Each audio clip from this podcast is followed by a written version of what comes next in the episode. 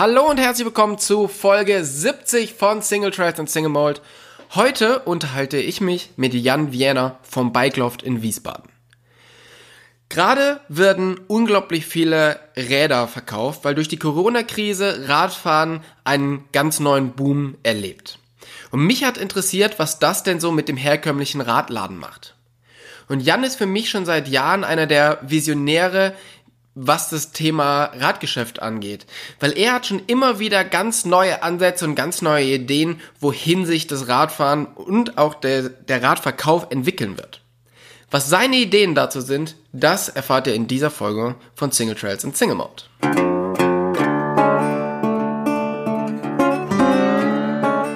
Single Trails und Single Mode, euer Podcast für Lach- und Sachgeschichten rund um die Bikeszene mit Tobi und Jasper. Jan, wir kennen uns schon irgendwie seit Ewigkeiten. Du warst, mhm. hast früher Räder verkauft von einem Sponsor, für den ich gefahren bin. Mhm. Und dann haben wir immer mal wieder irgendwelche ähm, Presscamps oder irgendwelche Dealercamps zusammen gemacht. Und so sind wir eigentlich immer in Kontakt geblieben. Und mhm. dein Laden, so wie er jetzt ist, ist für mich irgendwie so das, das Vorzeigemodell eines guten, serviceorientierten Bikeladen. Und deshalb sprechen wir eben auch heute, weil ich das einfach ein bisschen mehr verstehen möchte, was so deine Gedanken dahinter sind. Aber wir fangen mal einfach einen ganzen Schritt weiter vorne an. Wie bist du eigentlich dazu oder darauf gekommen, einen Bikeladen zu machen? Hm. Also ich fühle mich schon mal sehr äh, ge geehrt, dass äh, du sagst, äh, dass es äh, ein Bikeladen ist, den du dir so äh, vorstellst und äh, dass du ihn äh, cool findest. Weißt du, mit so einem Lob äh, möchte ich gleich einfach so ein paar Informationen aus dir rauskitzeln. genau, die, die, die man sonst nicht drüber bringt. Nein, genau. But, ähm, äh, eigentlich bin ich ein kompletter Quereinsteiger. Also ich habe mal irgendwann äh, vor langer Zeit bei der Höchst AG angefangen, meine Ausbildung zu machen. dann über verschiedenste Weiterbildungsmaßnahmen irgendwann mal ein BWL-Studium gemacht mit dem Schwerpunkt Marketing und dann äh, äh, eines Tages bin ich in einem Bikeladen, der Bikeloft hieß, äh, in Itstein reingestolpert, der ein Kumpel von mir gehörte ähm, und habe einen Tiefansteiger für meine Mutter gesucht. Und das war eigentlich so äh, das, wie es losging. Ich hatte damals keine große Lust mehr, ähm, mich im äh, ja, äh, in der Industrie zu tummeln und äh, äh, da Dienstleistungen zu verkaufen, wo man immer nur blöd angestarrt wurde, sondern hat dann gedacht, oh geil, Radladen, äh, da kommen die Leute ja hin, weil sie nicht hin müssen, sondern weil sie gerne hinkommen wollen, weil sie ein Fahrrad suchen und weil sie quatschen wollen und weil sie ihrem Hobby nachgehen möchten. Und so ist das eigentlich alles entstanden und dann ging das relativ fix, also äh, da habe ich mir freitags nachmittags immer äh, freigenommen, bin dann freitags und samstags dort zum, zum äh, Arbeiten hingegangen, habe mir den Laden angeschaut und dann ging das ja wirklich relativ zackig und habe gesagt, okay, ich schmeiße meinen Job hin und steige da voll ein. Und dann ist das Ganze so gewachsen und wir haben am Anfang vom Puggy-Rad bis zum äh, Cervelo äh, Zeitfahrmaschine alles verkauft und nach und nach einfach die Spezialisierung aufgegriffen. Also wir haben dann äh, uns fokussiert auf äh, Zeitfahrmaschinen, weil wir einen Triathlonverein mit unterstützt haben. Wir haben äh, ein, äh, ein, kleines Race-Team mit äh, unterstützt, wo bei dem Sponsor, bei dem du auch gefahren bist, äh, bei dem Unternehmen, bei dem du auch gefahren bist. Und das war dann alles irgendwie eine sehr harmonische Geschichte, nur es war immer noch nicht das, wo, wo, wo der Fokus eigentlich drauf gelegt wurde bei uns. Und zwar, wir wollten immer wieder viel, viel individueller werden für die, für die Leute. Wir haben dann auch angefangen, äh, von, von vor 15 Jahren mit, äh, direkt mit Maloya an den Start zu gehen, äh, wo die ersten Jeanshosen auf dem Rad erschienen sind und lauter so Geschichten, wo die Leute schon ein bisschen äh, skeptisch dann geguckt haben, weil äh, was ist denn da jetzt los? Also ähm, damals war auch, äh, waren wir auch ähm, sehr, äh, sehr engagiert in der DIMP gewesen, was ich heute immer noch äh, eine der maßgeblichsten äh, Institutionen im Bikesport finde, die extrem viel für Mountainbikesport getan haben oder immer noch tun, um Gottes Willen immer noch tun. Und äh, somit sind halt auch die Kontakte zu dir, zum Harald Philipp, äh, zum Marschner und all den äh, äh, Jungs in, in, in der Bike-Branche entstanden. Und ja, wie das dann so weitergegangen ist bei uns, ähm, der Laden wurde von, wir haben damals angefangen mit 300 Quadratmeter Ladenfläche als Verkauf. Und das Ganze ist jetzt äh, 2020 auf 120 geschrumpft. Und von einem Markenportfolio von fünf Marken sind wir reduziert auf zwei Rahmenhersteller. Also, äh, da hat sich ein bisschen was getan. Aber als du ja. eingestiegen bist in, bei deinem Kollegen mit, da mhm. wart ja quasi einfach der ganz klassische Radladen. Also genau, den, den es genau. überall in Deutschland verteilt gibt. Nichts wirklich speziell, außer dass ihr schon mit dem Triathlon-Verein zusammengearbeitet habt und dort teure Triathlon-Räder hattet. Wir haben, wir, haben, wir haben genau alles das gemacht, wie es, wie es der, ja, der Radladen, den man sich so vorstellt, äh, äh, macht. Wir haben unsere eigenen Trikots basteln lassen. Wir haben so wie es wahrscheinlich Verein, auch jeder Bikeladen schon gemacht hat. Genau, wir haben äh, unsere eigenen Trinkflaschen gemacht, also wirklich diesen ganzen, ja, diese ja. ganzen Dinge durch, durchlaufen und durchspielt und äh, waren halt wirklich auch so aufgestellt. Wir hatten vom, also wir waren komplett Sortimenter gewesen, haben wie gesagt Kinderräder angeboten, haben äh, äh, hochwertige Triathlonräder angeboten, haben Aufbauten gemacht, also quasi eigentlich wie es ein Radladen, wie man sich so einen Radladen vorstellt. Da hingen die äh, Kondi- und Schwalbereifen an Ständern, es roch nach Gummi. Ja, und, äh, ja, es, ja, und das, das Ganze ist dann wirklich so nach vier Jahren, haben wir es dann schon mal reduziert. Da haben wir gesagt, okay, wir gehen aus der, äh, aus der Rennradecke raus, wir machen kein Rennrad mehr. Äh, war darin begründet, was äh, ich einen schweren Verkehrsunfall mit dem Rennrad hatte und habe gesagt, ey, ich kann mich auf so ein Ding nicht mehr draufsetzen und will es auch nicht mehr. Und ich bin eigentlich fest davon überzeugt, du kannst nur das gescheit verkaufen, äh, wo du auch dahinter stehst. Und ich habe definitiv nicht mehr hinter dem Rennrad gestanden und äh, habe dann gesagt, okay, Mountainbike, äh, da bist du selbstverantwortlich mit dem, was du da machst und äh, ob du dich in Gefahr begibst und äh, bist da nicht so der Spielball der Autofahrer, sondern ja. Ähm, wenn du im Wald dich lang machst, dann hat es seinen Grund, entweder weil du nicht fahren kannst oder weil du zu schnell warst.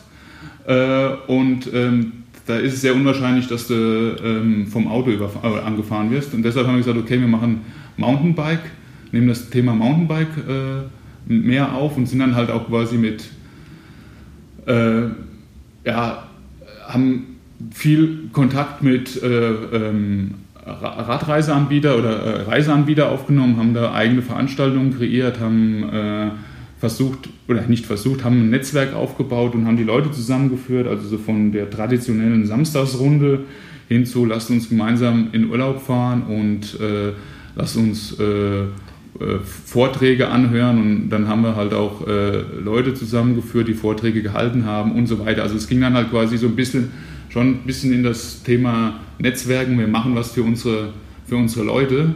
Und äh, das ging halt immer, immer weiter, dass wir uns zu so einem Stützpunkt rausgearbeitet haben, äh, wo die Leute dann hingekommen sind und gesagt haben, okay, wenn ich einen, einen Wunsch habe, äh, in Urlaub zu fahren oder in eine gewisse äh, Destination reinzugehen, habt ihr da einen Ansprechpartner, könnt ihr da was tun? Oder habt ihr da jemanden, mit dem man sich kurz schließen kann? Und daraus sind dann halt so auch die Verbindungen äh, einmal äh, in Finchgau reingewachsen und äh, ähm, auch äh, zu Trail Experience und auch ähm, mit dem Harald Philipp damals, der auch noch äh, genau, Fahrtechnikkurse angeboten hat. Mit dem Harald habt ihr ja schon relativ früh zusammengearbeitet, oder? Noch bevor der jetzt angefangen hat, Vorträge zu machen, hat der mhm. eigentlich schon Reisen für euch begleitet? Ja, äh, Reisen begleitet. Also Harald hat ja äh, in der Vergangenheit oder äh, auch eigene Fahrtechnikkurse gegeben, die er überragend gut gemacht hat und was echt immer wieder ein irre Spaß gemacht hat, mit ihm zusammen einmal Radlfahren zu gehen, was ja schon äh, ja, äh, irre ist, äh, aber das, das, das, das, dasselbe kann man dir auch nicht absprechen. Es ist immer wieder geil, wenn du mit Leuten Fahrrad fahren gehst, die Fahrrad fahren können. Und du denkst, äh, was passiert da gerade vor dir und äh, was ist da los? Und was und du denkst selbst, du könntest gut Rad fahren, aber Pustekuchen ist. Und dann halt auch wie wie wie er mit, mit den Leuten umgeht, das ist halt echt phänomenal. Und äh, äh, da haben wir, glaube ich, drei Jahre, meine ich, wären das gewesen, haben wir äh, äh, mit ihm zusammen Fahrtechnikkurse gemacht. Einmal in, äh, in Idstein, wo wir eigentlich begonnen haben damals, äh, und hier auch in, in, in Wiesbaden. Und ähm, dann hat er halt auch noch Camps angeboten in, in Innsbruck, in seiner, äh, an seiner Heimatlocation. Ja, und äh, das war eigentlich so der, so, der Beginn, wo wir gesagt haben, okay, wir, wir versuchen halt die Leute nicht nur das Rad zu verkaufen oder äh, zu reparieren, sondern hey, wir bieten halt auch noch mehr drumherum an, um einfach zu sagen, hey, der Verkauf hört halt nicht nach dem Rausschieben des Rades auf, sondern oder der Service und die, die, das, das Kümmern um die Leute, sondern wir machen halt einfach ein bisschen mehr. Ja. Und das war halt, das war halt eigentlich so mit, mit, so, mit so der Ausgangspunkt, äh, zu sagen, was, was, was, was, was will eigentlich unser Laden oder was will eigentlich die, die Bike Love darstellen? Und ähm, dann sind wir irgendwann mal auf den Trichter gekommen, cool, mit Excel-Tabellen zu arbeiten macht keinen Spaß mehr. Da haben wir uns ein eigenes Buchungssystem bauen lassen, äh, worauf dann eine App entstanden ist für unsere, für unsere Räder, die dann geserviced werden. Also dann hat das Ganze irgendwie so eine Dynamik aufgenommen, dass, es, dass der Kunde bei uns dann massivst im Fokus stand und nicht mehr so das Produkt per se, weil äh, das ist eigentlich genau das, wo wir jetzt auch sind. Also, und das finde ich halt, das finde ich halt super interessant bei dir, dass du jedes Mal, wenn wir telefonieren oder wenn wir uns sehen, erzählst du mir von irgendwelchen neuen verrückten Ideen, die du gerade hast, wie du das, was man denn noch so machen könnte und so, und dass du halt einfach weiter denkst. Das finde ich total spannend. Was hat dich denn als erstes in den Bikeladen reingebracht? Also war es wirklich die Motivation, Rad zu fahren und dann warst du halt eh immer in dem Bikeladen? Oder kam es eher von deiner Marketing-Schiene, dass du gesagt hast, okay, das funktioniert hier jetzt so ganz gut, aber ich sehe einfach noch so viel Potenzial und hast da schon mit den verrückten Ideen angefangen? Äh, was hat mich da reingebracht? Also, äh, als allererstes habe ich mal Tiefeinsteiger von meiner Mutter dahin gezerrt. nee, also, also, äh, also ähm, wenn mir da jemand an dem Tag gesagt hätte, ey Vienna, du wirst auf einmal Spaß äh, an einem Radladen finden, hätte ich gesagt, du hast sie nicht mehr alle. Ähm, ähm, also ich war, der, ich war damals in der Branche äh, aktiv, also ich habe bei, bei Höchst dann irgendwann nach meinem BWL-Studium aufgehört äh, und bin dann äh, zum ähm, Mittelständler, äh, zum dänischen Mittelständler gewechselt äh, und war dann eher im, auf der Straße quasi als Außendienstler unterwegs und habe da ein, ein Konzept äh, aufgebaut, äh, wo ich halt viel mit äh, Bauträgern, Architekten und Baufirmen zu tun hatte. Und da war es halt immer so gewesen, wenn der Vienna irgendwo aufgetaucht ist, hat es Geld gekostet. Und das ist in der Baubranche nicht unbedingt wirklich so, so das Geile. Und du musstest dich dann halt ähm, ja, mit Dingen rumschlagen, die halt jetzt wirklich nicht schön waren. Also das, und da bin ich dann irgendwie in, in, in die Bikeloft reingekommen und äh, ich meine, äh, das, war ein, das war ein Laden gewesen, der hatte, es war ein altes, ein altes Industriegebäude, was jetzt super, super schön hergerichtet wurde in den letzten Jahren. Äh, und da standen halt Räder auf Ständern, also wie man sich wirklich so vorstellt. Und du standst da drin, hast gedacht, oh Scheiße, was ist denn hier los? Äh, aber die Leute, die da rein rausgegangen sind, ey, die haben alle Spaß gehabt. Also die, die sind ja nicht reingekommen mit einer Fresse und haben gesagt, ich muss jetzt hier ein Rad kaufen, was man vielleicht jetzt gerade so erlebt, äh, ja. weil ich kann nicht in den Urlaub fahren, ich brauche jetzt ein Fahrrad. Ähm, nee, aber äh, die sind da reingekommen, haben Spaß gehabt. Die ganzen durchgeknallten Triathleten, die haben dir was von ihren Laktatwerten erzählt und du hast dich gefragt, ey, was ist denn da los? Also, ähm, was erzählst du mir hier gerade? Genau so. Ja, ja, ja genau. Und ähm, aber das, das, das, war was komplett anderes und das hat mich echt fasziniert und äh, ähm, ich, ich, bin da ja, nicht, ja, schon, schon blauäugig reingestolpert, ähm, habe mir aber dann wirklich so gedacht, ey geil, äh, hier kannst du noch was, also hier kann man was bewegen, hier kannst du was kreieren, hier kannst du was, äh, kannst du was einbringen. Und das war halt genau das, wo ich auch damals mit mit Kai drüber gesprochen habe, habe gesagt, hey, hast du Bock da drauf? Und er hat gesagt, bei Vienna willst du wirklich hier anfangen? Das war so, so sein Spruch. äh, ähm, äh, du weißt schon noch, was dich da einlässt. Und dann habe ich so gesagt, ja, äh, wir fangen erstmal halbtags an, ich gucke mal. Und das habe ich dann noch mit meinem damaligen Arbeitgeber geklärt. Er hat gesagt, ja, ähm, schauen wir mal ein halbes Jahr und dann kannst du dich immer noch entscheiden. Das war sehr, sehr fair fand von ihm. Und äh, dann haben wir das angeschaut und es hat kein halbes Jahr gedauert. Es war ein Vierteljahr, dann habe ich gesagt, ich, ich schmeiß meinen Kram hin, meinen alten Job und hab da Bock drauf, weil du konntest echt gestalten. Und damals war es so, dass du, äh, ich glaube, das ist heute nicht anders, aber damals musstest du noch um Marken kämpfen. Ich kann mich noch daran erinnern, dass wir damals äh, äh, eine Firma äh, aus, aus, dem, äh, aus dem Fichtelgebirge reingenommen haben, aus Matreckwitz, äh, die äh, ähm, in der Bike Villa in Limburg auch vertreten waren und in Wiesbaden beim All Mountain. Und da hat der Außendienstler die Jungs angefragt, ob die ein Problem damit hatten, oder hätten, äh, dass äh, wir auch in der Bikeloft vertreten, also die auch in der Bikeloft vertreten sind. Und dann haben die Jungs halt einfach so gesagt, ey, das ist überhaupt kein Problem, lass es ruhig machen, das passt schon. Äh, und ähm, da war halt noch so, so ein Zug dahinter, da wurde auch noch für den Handel oder für den Händler versucht, die Marke reinzubringen. Und das ist halt so, das wurde heute, wenn du dir heute dich mit, teilweise mit Lieferanten unterhältst, greifst du dir an den Kopf, da denkst du dir so, wo, sitzen die denn? Also, und das war halt das Spannende damals dabei. So einfach dieses mit den Leuten reden, dass wir wollen noch was tun, wir wollen noch was äh, Neues machen, wir haben vielleicht noch Bock darauf. Das war auch die Gespräche, die wir immer äh, ab und an mal geführt haben oder die ich mit dem Harald geführt habe, wo, wo, wo, wo kann man mit einem Bikeladen überhaupt hingehen oder was kann man damit machen. Ähm, ja, das, ähm, das ist heute ein bisschen schwieriger, das Ganze. Und äh, das hat mich aber gereizt damals, dass du viel ändern konntest und viel äh, äh, Ideen einbringen konntest in das Ganze. Und ja. und du hast ja dann. Du hast ja dann sehr viel verändert. Und zwar ähm, nee. bist du von Itstein nach Wiesbaden gezogen, hast einen relativ kleinen Laden, aber ja. dafür in, wahrscheinlich in der teuersten Straße von Wiesbaden. Also Na, nee, nee, nee, nee, der zweiteuersten. Ja, Entschuldigung, die Entschuldigung. Parallel von uns. ist, ist das die, wo ihr den zweiten Laden habt? ist die, wo wir den zweiten, genau, das die, wo wir den zweiten Laden haben? weil, weil, weil, ja, genau. Äh, ähm, ja, das war, das war damals, äh, das, das war damals so äh, Fluch und Segen. Du hast halt quasi äh, jahrelang deine Energie und dein, dein, dein ja, dein, dein Namen aufgebaut in, in, in Idstein. 25 Kilometer Entfernung ist das eigentlich nur, das muss man ganz klar dazu sagen. Das ist jetzt keine, keine Welt, aber es ist ein Berg dazwischen. Oder, oder ein Hügel, wenn man mal so ein Hügel.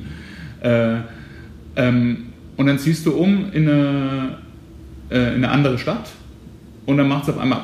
Also der Gedanke war damals, naja, okay, es werden sicherlich noch einige Leute mit rüberkommen, du wirst noch äh, den ein oder anderen Kunden Service mit und äh, mit, mit, also mitnehmen, Servicekunden mitnehmen und äh, das wird schon alles funktionieren. Äh, da habe ich mich aber ganz schön geschnitten. Das war auf einen Schlag waren 80 Prozent meiner Kunden weg. Ja. Und äh, da bläst du halt schon mal ein bisschen die Backen auf und denkst ja so, oh, okay, das war jetzt mal mm, ja, ein bisschen, bisschen, das war ein komisches Gefühl. Was ich aber auch verstehen kann, um Gottes Willen, ich meine, du fährst nicht äh, aus, ähm, aus, aus Itstein, wo äh, wo, wo, du, wo, die, wo die Parkplatzsituation schon eine deutlich andere ist als in der Innenstadt in Wiesbaden, äh, wo wir überhaupt keine Parkplätze haben, ähm, mit deinem Auto in, in, in diesen Wahnsinn rein und, und lädst dann dein äh, Fahrrad mitten auf der Straße ab und wirst dann angehupt. Also äh, das kann ich, also das kann man jetzt schon nachvollziehen. Definitiv. Und, ähm, ähm, aber es, es, es, es war halt ein, ein es, es, war halt eine Möglichkeit, den Laden noch anders da aufzustellen. Also wir sind dann hingegangen und haben dann auf einen Schlag äh, uns reduziert auf damals nur eine Marke. Also es war, also wir haben noch, äh, wir haben damals äh, in Idstein hatten wir BNC und Ibis noch gehabt und Leitwill und haben dann gesagt, okay, wir gehen nach, Itch, nach Wiesbaden rüber und machen nur noch eine Marke und das war dann ausschließlich Leitwill. Und ähm, das Ganze ist dann so gewachsen und so angestiegen, dass wir gesagt haben, ey, wir fokussieren uns nur noch auf hochwertige äh, Parts. Wir äh, fokussieren uns nur noch auf Aufbau und äh, auf Events und äh, haben halt eigentlich gesagt, das könnte, das bietet momentan keiner im Umfeld an und das ist, ist jetzt auch das, was, was jetzt im Nachgang äh, sich rauskristallisiert hat und was wir in Zukunft noch weiter ausbauen werden. Ähm, und nachdem das Ganze dort ja, nachdem wir das Ganze dort aufge aufgezogen haben mit, mit einer äh, Teststation, mit, äh, mit, mit unseren Fahrten und das Ganze noch ein bisschen fokussierter haben, äh, in der Form, dass wir gesagt haben, okay, das Thema Mountainbike, Bike, äh, Bikebergsteigen, äh, Radreisen, das wollen wir unseren Kunden alles zur Verfügung stellen und alles mit unseren Partnern zur Verfügung stellen. Äh, kam dann irgendwann mal der, der, Punkt, dass du siehst, okay, du brauchst halt dann auch irgendwie coole Klamotten dazu. Und die hatten wir schon von damals aus Itstein mit rübergenommen. Und dann kam dann irgendwann so der, ja, der Gedanke, ach geil, jetzt noch ein Maloya Store, das wäre halt schon cool. Und dann wurde halt die, dann wurde halt äh, ja, die teure Straße besiedelt. Und äh, ja, das, das, war dann, das war dann so der, der Punkt, wo wir gesagt haben, okay, jetzt machen wir den Cut, wir machen jetzt einen Laden nur mit Technik, das ist jetzt die Bike Loft, und machen einen Laden mit Bekleidung und das auch ausschließlich fokussiert auf eine Marke und das ist die Bergloft mit Maloya drin. Und äh, so kommt man sich dann nicht in Konflikten. Jeder kann das machen, was er kann. Also ich kann definitiv keine Bekleidung verkaufen. äh, ich kann sie alle höchstens tragen und dann auch meistens nur, wenn meine Frau mir sie hinlegt. wird, wird, mir, wird, wird, mir, so wird mir so nachgesagt. Äh, und äh, ähm, ja, und da kommt man auch nicht, kommt man auch nicht so in den, äh, in, in, den Zwiespalt zu sagen, okay, ich muss irgendwas verkaufen, äh, weil es gerade im Laden hängt. Und ja. so ist es halt wunderbar getrennt. Also das, ja. Wenn man jetzt in den normalen Bike-Laden reinkommt, da hat man ja oft so das Gefühl, dass man schon froh sein kann, wenn man überhaupt bedient wird. Also ich glaube, es ist nicht mehr so schlimm, wie es vor ein paar Jahren noch war.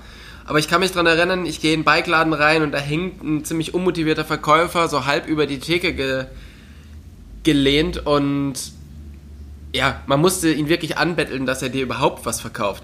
Geht's mhm. dem Radhandel zu gut oder was ist da los? Boah, geht es dem Radhandel zu gut? Äh, das ist eine gute Frage. Also aktuell äh, äh, kann man es nicht abstreiten. Also aktuell ist es ja so, dass du ja nicht mehr verkaufst, sondern du bist ja nur noch ein Bereitsteller. Du musst zuschauen, dass du die Ware irgendwie ranbekommst, damit sie dir aus den Händen gerissen wird. Ich würde das, glaube ich, nicht so verallgemeinern. Ich glaube, es ist halt einfach so, ja, äh, vielleicht sind manche auch in ihrem, in ihrem, äh, in ihrem Business gefangen und sagen so, okay, vielleicht fehlt mir die Idee, vielleicht fehlt mir die Motivation. Also, ja, ich, ich weiß es nicht, aber ähm, ich, ich, ich glaube halt mehr, dass es ähm, in Zukunft eine, ähm, eine ganz, ganz klare Aufteilung geben wird zwischen den Händler, die sich spezialisieren, die sich äh, äh, auf ihre Nische konzentrieren und die dann auch konsequent durchziehen. Und es gibt die äh, Flächenhändler, die quasi wirklich Vollgas geben Masse und, äh, alles, alles rausschieben, ja, alles rausschieben. Und da ist es halt auch so, meiner Meinung nach, da wirst du keine Emotion finden. Also da wirst du nicht den Verkäufer finden, der, ich meine, wir haben zum Beispiel, wir haben jetzt vor kurzem haben wir eine eine Marke rauf, aufgenommen aus, äh, aus Italien. Da stehe ich jedes Mal vor dem Produkt davor. Das ist ein, ist ein Wandhalter für Fahrrad, äh, für Fahrräder. Da hängt ein Fahrrad an der Wand. Da stehe ich jedes Mal davor und könnte mir einen Ast freuen darüber, dass wir diese Marke gekriegt haben. Oder dass, dass der Italiener gesagt hat, ey, ich habe da Bock drauf, äh, euch da reinzuhängen. Und das der Hammer war gewesen. Der hat uns damals, oder wie, wie ich bei ihm angefragt habe, hat er zu mir gesagt, ah, Vienna, eigentlich habt ihr ja, seid ihr ja nur Mittelklasse. Und da wollen wir nicht vertreten sein. Da habe ich mir gedacht, wie geil ist denn das? Weißt du, da kommt ein Italiener an und sagt mir so, ey, ihr seid Mittelklasse, weil wir keine Fahrräder in Preiskategorien 10.000 aufwärts verkaufen. Ich meine, das ist schon mal cool. Aber er meinte dann so, ey, weißt du was, komm, schick mir mal drei, drei Fotos von eurem Laden und äh, beschreib mir mal, was du damit vorhast. Und dann habe ich ihm ein paar Bilder geschickt, habe gesagt, hey, hier hinten haben wir so einen Raum mit... Äh, hohen Decken und ein bisschen Holzboden drin und da sitzen die Leute und warten dann, wenn wir äh, mit denen Beratungsgespräche führen, trinken ihren Kaffee und dann können sie sich auf diesen, können sie sich das geile Produkt einfach anschauen und hängt ein schönes Rad dran. Und irgendwann auch, weißt du was, komm, war ein cooler Ansatz, obwohl ihr mehr Mountainbikes bisher verkauft habt, machen wir das einfach mal. Und das ist halt schön, weißt du, wenn du so ein Produkt hast, wo du, wo du Freude dran hast und was du auch dir anschauen kannst. Und wenn du dann in den Laden reingehst, äh, wo vielleicht ähm, äh, ja, der, der, Händler jetzt ein Rad verkaufen muss, weil er halt zehn Stück noch im Keller stehen hat und ähm, die Emotion halt nicht so da ist, sondern es echt nur darum geht, das Zeug muss halt jetzt raus. Ja. Dann ähm, glaube ich, ja, wird, wird der keine große Zukunft mehr haben. Und äh, ich meine, wenn du heute bei, bei, einem, bei einem Startler reingehst oder bei einem, bei einem Fahrrad Franz oder wie sie alle heißen, BOC oder Lucky Bike, äh, die haben irgendwo haben sie eine Kaffeeecke. Das ist ja auch in jedem Modehaus gerade so hip. Irgendwo gibt es eine Kaffeeecke, die total unsexy gepflegt ist, wo du dich fragst, okay, super, schöne Kaffeeecke, geile Kaffeemaschine, aber keiner kann sie bedienen. Und äh, das macht nicht den Charme aus. Aber du hast eine Auswahl und das ist, glaube ich, für viele äh, ja, der Punkt, dass sie sagen, ich brauche eine große Auswahl oder ich will mich da jetzt, wenn ich jetzt einsteige mit dem Radfahren, äh, nicht mit irgendwelchen Fachsimbeleien von so Freaks äh, äh, auseinandersetzen oder werde vielleicht da auch nur belächelt und dann gehe ich halt in so einen großen Laden rein und das war's. Und in dem kleinen Laden kriegst du halt das Pendant, da hast du den Freak, der vielleicht noch keinen Bock hat äh, und da hast du auch keine Lust hinzugehen.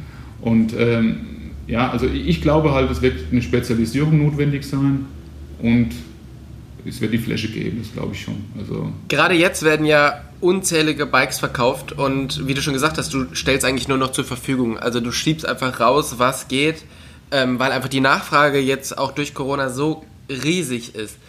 Mhm. Aber so ein bisschen fehlt da ja dieser Service-Gedanke, oder? Und das, das mag jetzt vielleicht an einem 500 Euro Rad an einem Hardtail okay sein. Da wird halt noch die Sattelhöhe eingestellt und fertig. Aber sobald wir halt schon über ein E-Bike reden, ist da, müsste da ja eigentlich schon mehr Service geleistet werden. Ähm, was heißt denn ein guter Service bei einem Radverkauf? Also womit müsste ich eigentlich, wenn ich jetzt ein Rad 2000 Euro aufwärts kaufe, womit müsste ich eigentlich rechnen und was müsste ich vielleicht auch selber einplanen? Also ich, ich, ich glaube, äh, hm. also ich kann jetzt nur von, von, von mir sprechen, was, was ich äh, als guten Service empfinde und wie ich guten Service sehe.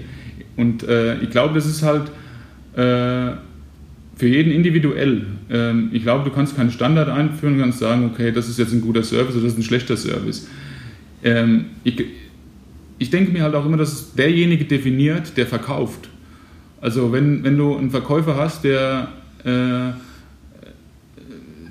sehr emotional verkauft, der sehr, daran der sehr daran interessiert ist, dass du äh, das Bestmöglichste für deinen Preis bekommst, wirst du eine super geile Beratung und Service haben. Bin ich mir sehr sicher. Wenn du da einen Verkäufer stehen hast, der sagt so, okay, alles klar, die Marge ist hier eine 1,9er und äh, der Kunde latscht als um äh, Rad rum, was 1,7er Marge hat, ist das auch ein Servicegedanke. Aber der geht halt in die andere Richtung.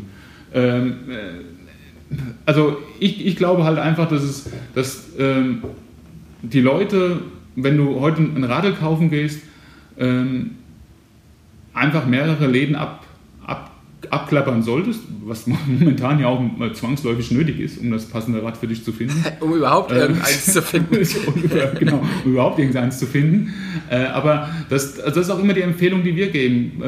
Äh, ähm, also oder anders gesprochen. Also ich definiere einfach den, den Service, den Service, den, äh, wie ich ihn sehe, ein gescheites Rad zu verkaufen. Das ist auch völlig egal, ob das jetzt ein 500 Euro Rad ist oder ob das ein äh, 10.000 Euro Rad ist.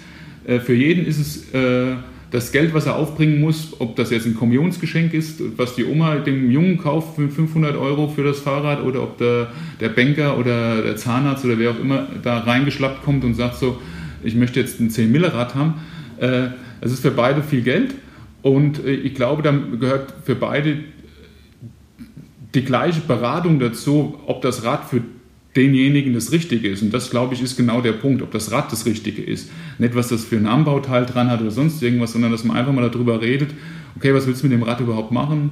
Äh, was hast du vor? Was ist der Fokus? Äh, ähm, muss es das überhaupt sein? Das ist auch eine Frage, die, finde ich, viel zu selten gestellt wird.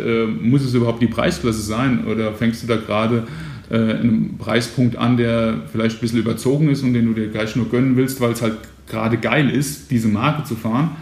Und äh, dann auch einfach mal sagen, ey, nee, vielleicht macht es mehr Sinn, wenn du dich da und dahin äh, ausrichtest. Und das, glaube ich, ist äh, der maßgebliche Punkt, dass man sich einfach für die, für die Leute Zeit nimmt, dass man die Zeit hat und dass man halt auch einfach sagt, okay, äh, ja, eigentlich so, das ist unser Credo, also weniger ist mehr, also sich mehr Zeit für die Kunden zu nehmen, mehr mit den Leuten zu reden und dann halt auch äh, einfach gezielter äh, die, die Arbeit aufnehmen. Natürlich kann man jetzt sagen, hey ja, Vienna äh, Klugscheißer, ihr verkauft nur, ihr habt zwei Marken, äh, ihr baut nur Räder auf, äh, ganz geil und ihr macht Termine für Beratungsgespräche, äh, super, aber wenn du da 435 Räder am Wochenende rausschiebst, hast du gar keine Zeit dafür. Das ist richtig, aber ich, ich muss ganz ehrlich sagen, ähm, bei uns kommen auch Kunden rein, die bei uns kein Rad kaufen und die bei uns auch sich sehr wahrscheinlich dieses Rad gar nicht leisten können oder wollen, weil die sagen, hey Vienna, ich gebe nicht für äh, ein Mountainbike 7000 Euro aus, wo kein Motor dran ist, oder ein Gravelbike für äh, 8000 Euro. Bullshit, mache ich nicht. Aber wir haben immer noch auf der Fahne stehen, dass wir auch die Leute beraten oder daraufhin beraten, um bei einer anderen Marke einkaufen zu gehen. Das machen wir auch. Also das, und, und das ist halt genau der Punkt, wo ich sage, es ist nicht abhängig davon, was du im Laden stehen hast zum Verkaufen sondern es ist einfach das, was man äh, als Person oder als Team, als Ladenteam ausstrahlt und sagt so, hey, wenn ich jetzt jemanden auf dem Gravelbike von Canyon oder Rose oder was weiß ich, immer die schönen Internet- äh, oder die Direktversender mal gerade rausgekehrt, hin berate, heißt es ja noch lange nicht, dass der Kunde nachher nicht bei mir im Laden steht und sagt so, ey Werner, ich hätte halt doch mal Bock auf so einen geilen Lenker aus Dresden.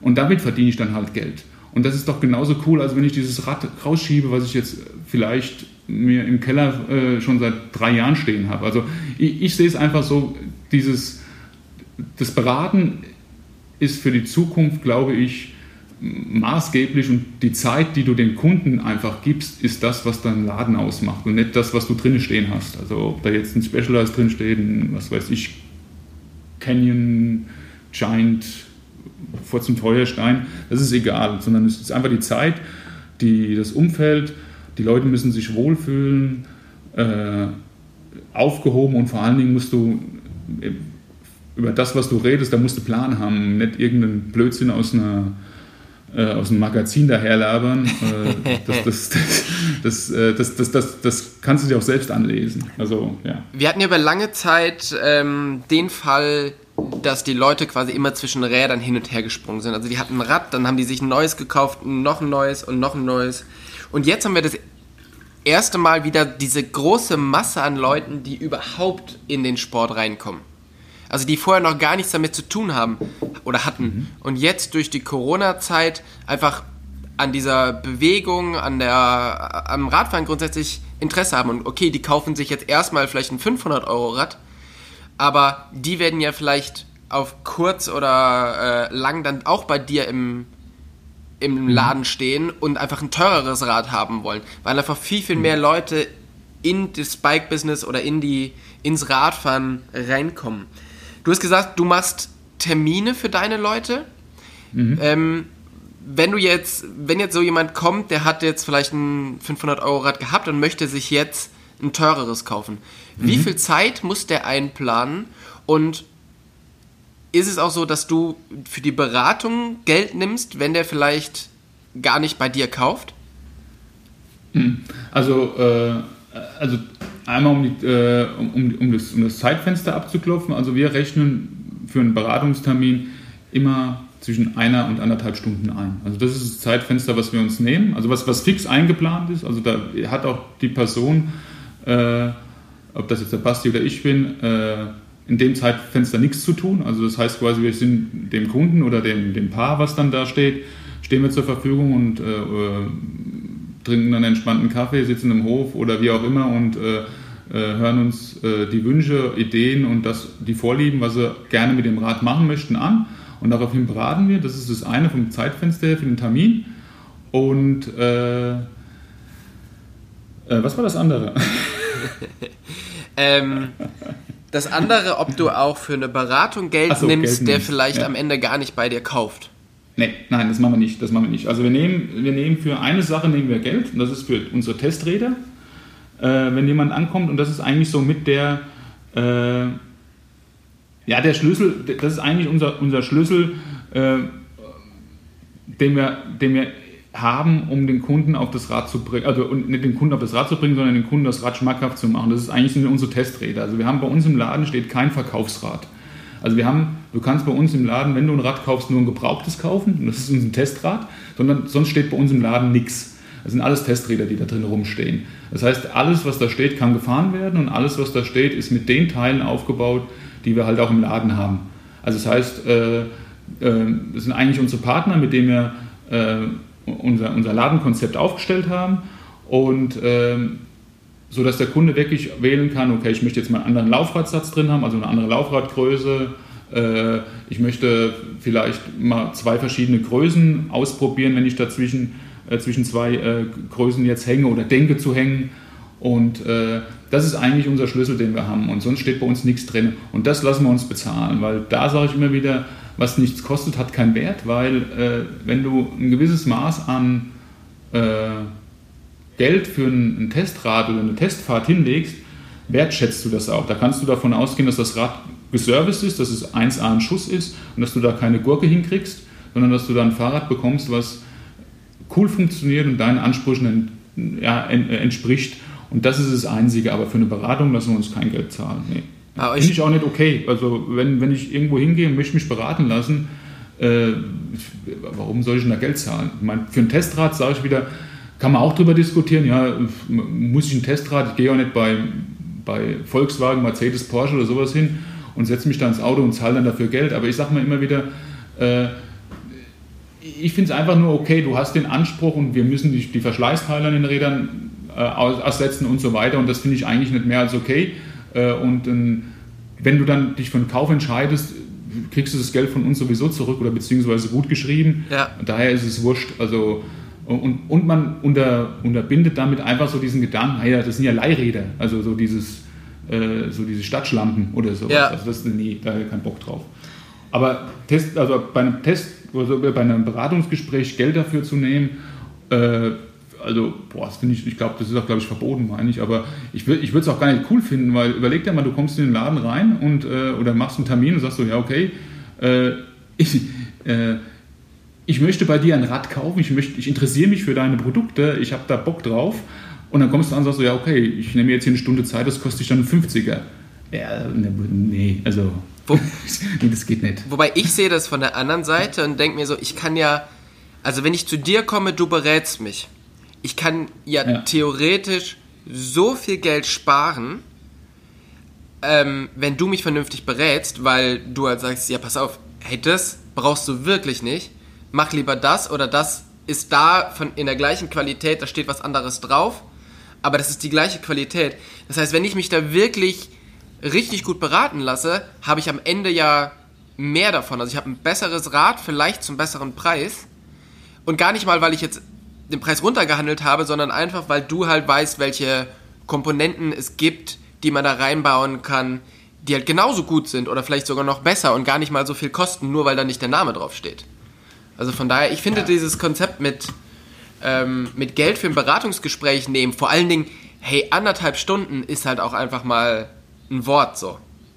Ja, aber, aber weißt du, ich, ich meine, es ist ja was, um Gottes Willen, es ist ja was anderes, äh, wenn du jetzt, also ich meine, wir haben, wir haben, wir haben Lightwheel und wir haben Open. Also ich meine, du kommst bei uns in den Laden rein äh, und interessierst dich für Fahrräder, wo äh, der Rahmenkit schon so viel kostet wie äh, ein, ein, Auto. Ein gut ja, genau. Und, oder ein gut, gut ausgestattetes Versenderrad. Also, das heißt, du hast dich ja schon mal mit dem Thema sowieso per se beschäftigt. Das heißt, äh, äh, eigentlich weißt du ja schon, wenn du einen Termin bei uns machst, auf was du dich einlässt.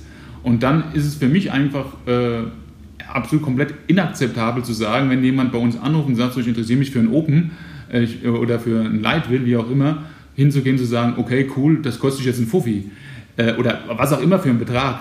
Ähm, ähm, das das finde ich nicht okay. Ich, ich, ich, kann das vielleicht, naja, ich, nee, ich, also Geld für Beratungsgespräch finde ich grundsätzlich echt nicht okay. Und wenn jemand in einen Radladen, der breiter aufgestellt ist, verschiedene Marken hat und halt auch, sag ich mal, wie heißt es in der Branche immer so schön, die Brot- und Butterräder verkauft, äh, dann liegt es doch selbst an der Person, ob er den Kunden fängt. Also das ist, ich meine, ist mit einer objektiven und einer fairen und einer ehrlichen Beratung äh, kaufst du dir doch Kundenvertrauen oder äh, kaufst du dir oder, oder fängst du doch Kundenvertrauen mit ein, äh, ohne dass du jetzt die Gefahr eingehen musst, dass der Kunde sagt, okay, dann gehe ich lieber woanders hin und kaufe mir es da, weil das ist doch das, ist doch das was, was, was ich hören will. Ich will ja nicht äh, ja, nach der Nase geredet bekommen, was für ein geiler Typ ich bin und was für ein Hammerrad ich brauche, sondern ich will doch eigentlich wissen, wenn ich, wenn ich zu einer Beratung gehe, was mir passt, passt und was mir nicht passt oder was Sinn und Unsinn ist. Also äh, wenn, wenn zu uns einer reinkommt und sagt so, ich bin jemand, der macht gerne auf dem, auf dem Rad Strecke und ich suche ein Gravelrad, wo ich halt auch mal mit dem Rennrad fahren kann, sind wir die Letzten, die sagen, oh, da ist aber nur eine Einfachgruppe das Nonplusultra, das ist kompletter Blödsinn. Und wenn er auf Teufel komm raus eine Einfachgruppe haben will, dann setzen wir ihn auf ein Rad mit einer Einfachgruppe und sagen, so, jetzt fahr und mach dir dein eigenes Bild und äh, schau, wenn das für dich okay ist, ist es cool. Wenn du sagst, nee, das passt dir nicht, dann sind wir bei einer Zweifach.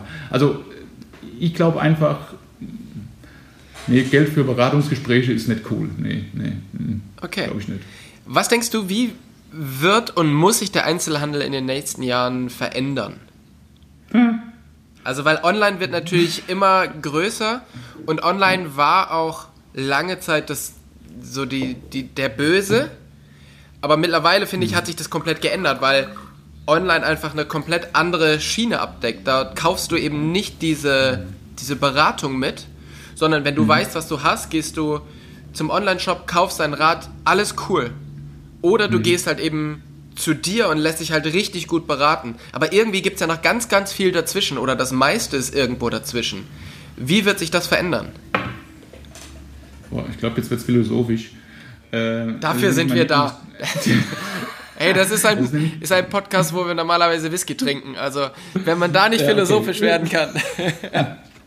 ähm, also, das ist eigentlich mein Lieblingsthema. Also, äh, ich bin fest davon überzeugt, dass es in den nächsten Jahren eine Verschmelzung zwischen Onlinehandel und Fachhandel geben wird. Also, dass sich Onliner, äh, egal wer es ist, äh, ob das jetzt Bike 24 ist, bei Components, Highbike, wie sie all durch die Bank weg heißen, ähm, sich mit kompetenten, fokussierten, also wirklich nischenspezifischen Händlern zusammentun und da drüber ihre Produkte im Gleichklang verkaufen. Hört sich jetzt vielleicht ein bisschen blöd an, äh, aber ich glaube glaub das wirklich. Ich glaube das fest, weil warum soll ich mich als Händler denn gegen einen Onliner stellen? Der hat doch einen ganz komplett anderen Fokus. Ein Onliner kann, oder wieso gehe ich zum Onliner? Zum Onliner gehe ich, weil ich entweder eine schnelle Verfügbarkeit haben möchte. Also das heißt, weil ich davon ausgehe, dass mein Fahrradhandel äh, oder mein Fahrradhändler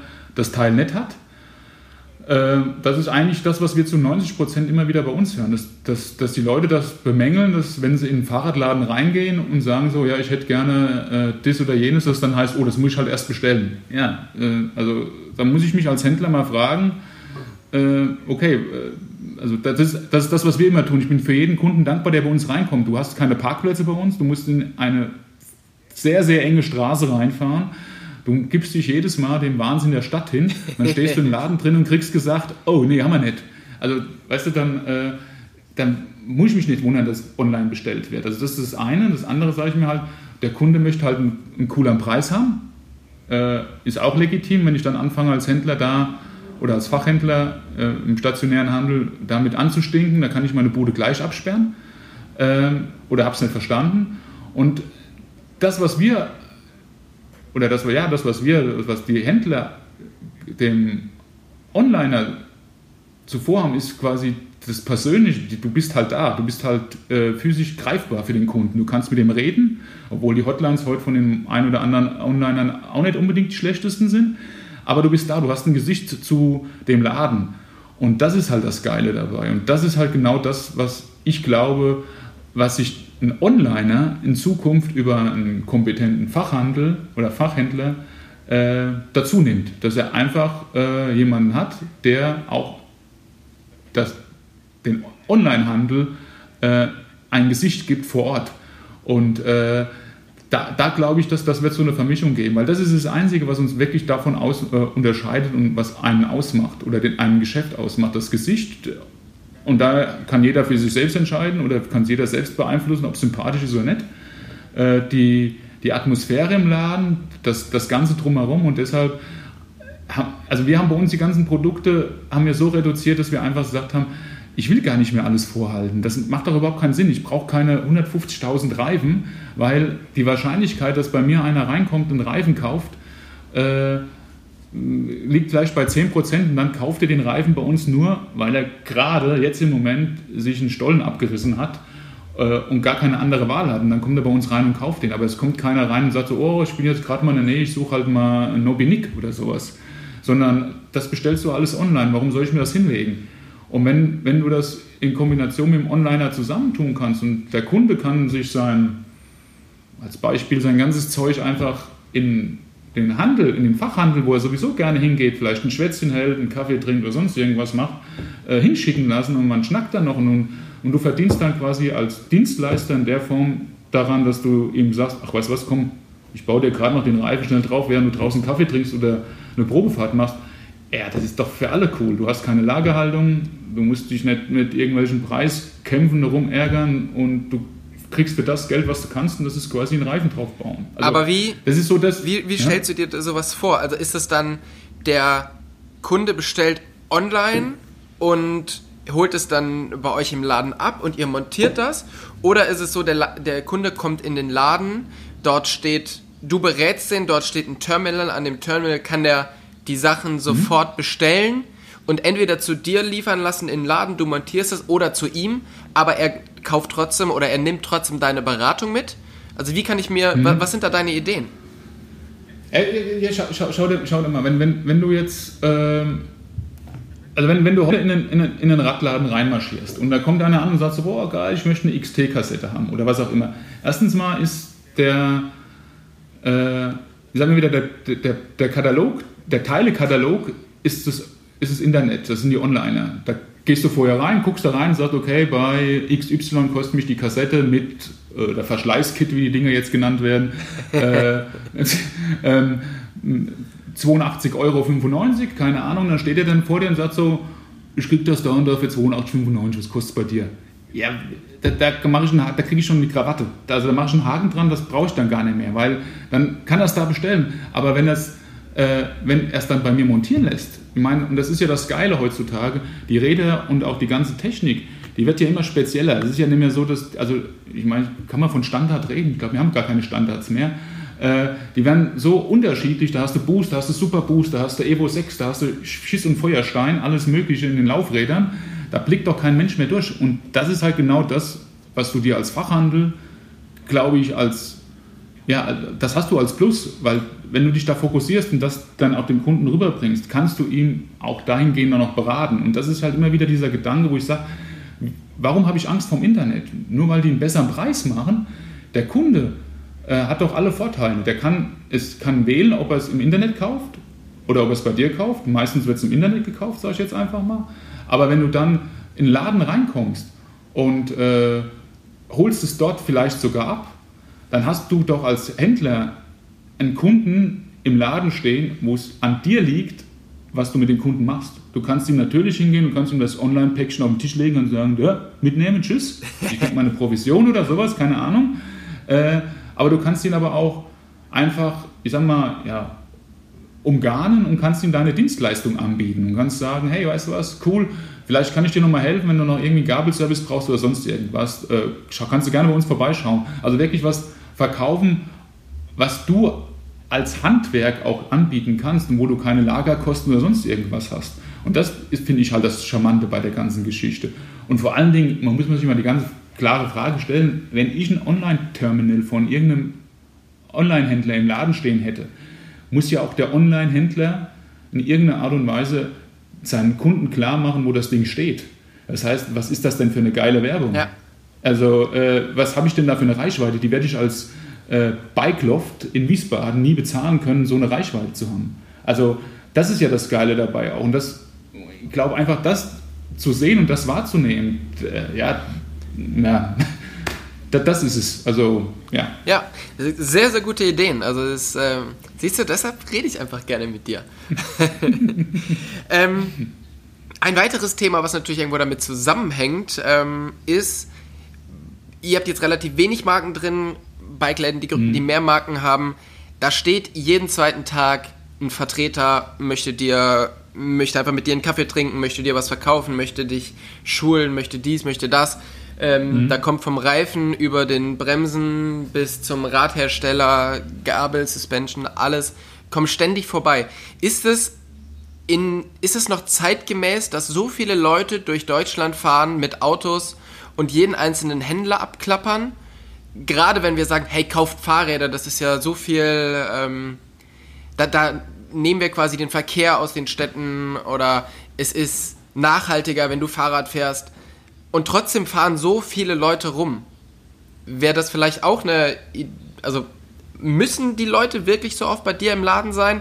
Oder kann man das eben auch durch so eine Online-Geschichte viel besser lösen? Also ich finde, das ist eine gute Frage. Ähm, ja, da bin ich, glaube ich, der falsche Ansprechpartner. Da müsstest du, glaube ich, äh, die äh, Distribution oder die, äh, die Großhändler darauf ansprechen. Also,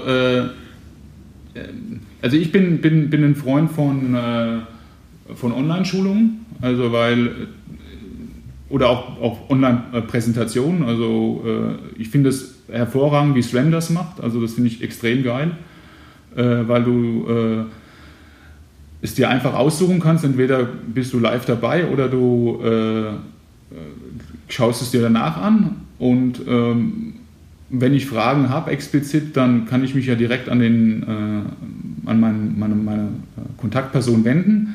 Ähm, ich finde, also vom, vom, vom Gefühl her, von dem, wie, also wie ich es immer empfinde, ich meine, durch, durch meine Außendiensttätigkeit damals, äh, war für mich Kalterquise immer der Horror gewesen. Damit konnte ich nie was anfangen. Also das war für mich einfach so, die sich in die Bude reinlaufen und hoffen, dass da jemand jetzt, oder in ein Architekturbüro reinmarschieren und hoffen, dass irgendjemand Zeit für mich hatte. Das war, äh, das, das war russisch Roulette, das war Bullshit, das, das hat überhaupt keinen Spaß gemacht. Und das das ist auch immer wieder das, was ich mich frage, wenn bei uns einfach mal äh, freitags mittags, äh, wo wir den Laden voll haben, auf einmal jemand reingestolpert kommt und sagt so, oh geil, ich habe hier ein paar Proteinriegel, hast du Bock? Äh, einfach mal kurz anrufen und drüber reden, dann hättest du vielleicht den Weg sparen können. Aber äh, ich, ich glaube, das ist, ja, das, also ich, ich halte nicht viel davon, muss ich ganz ehrlich sagen. Und ich glaube, das äh, wäre aber an einer, ja, einer anderen Adresse besser adressiert, als jetzt, jetzt einen Händler zu fragen, glaube ich. Ja. Vielleicht gibt es auch Händler, die da drauf stehen. Also bei uns ist es, also ich finde es eher uncool. Ich finde Online-Schulungen cooler, besser, ja. Schon, ja. Wunderbar. Dann habe ich jetzt quasi noch drei Fragen an dich oder drei Sätze, die mhm. du bitte vervollständigst. Und zwar, mein mhm. größter Erfolg ist. Das war, der, das war die Frage. Mein größter Erfolg ist, äh, dass ich jeden Tag in einen Laden oder in, in, zwei Läden gehen kann, wo Leute reinkommen, die freiwillig reinkommen und Spaß haben, wenn sie drin sind. Das bewegt mich? Das bewegt mich. Aktuell, die, ja, aktuell der Wahnsinn, der gerade am Start ist, das bewegt mich sehr. Also dies, das einmal das Corona-Thema und dann halt auch, äh, wie, wie stressig manche Personen gerade so äh, in Großstädten unterwegs sind. Ja. Und das beste Bike-Erlebnis, was du je erlebt hast?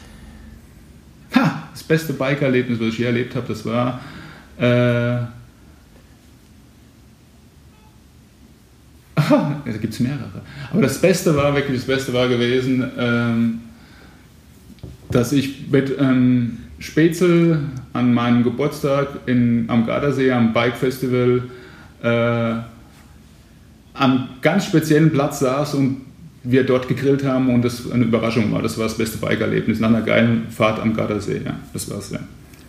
Wunderbar. Jan, vielen, vielen Dank für deine Zeit und dass du deine Idee mit uns geteilt hast. Es hat mir wieder sehr viel, sehr viel Spaß gemacht. Ähm, ich hoffe, wir sehen uns bald wieder. Ähm, wahrscheinlich wird es in Dresden oder so bei, bei Beast sein, bei einer Flasche Wein. Ich würde, würde mich sehr freuen, würde mich sehr freuen. Danke dafür, dass du an mich gedacht hast bei, der, bei, dem, bei dem Gespräch. Ja. Das freut mich sehr, danke dir. Von daher, ähm, mach's gut, ich wünsche dir eine gute Zeit und bis bald. Danke dir, bis dahin, ciao.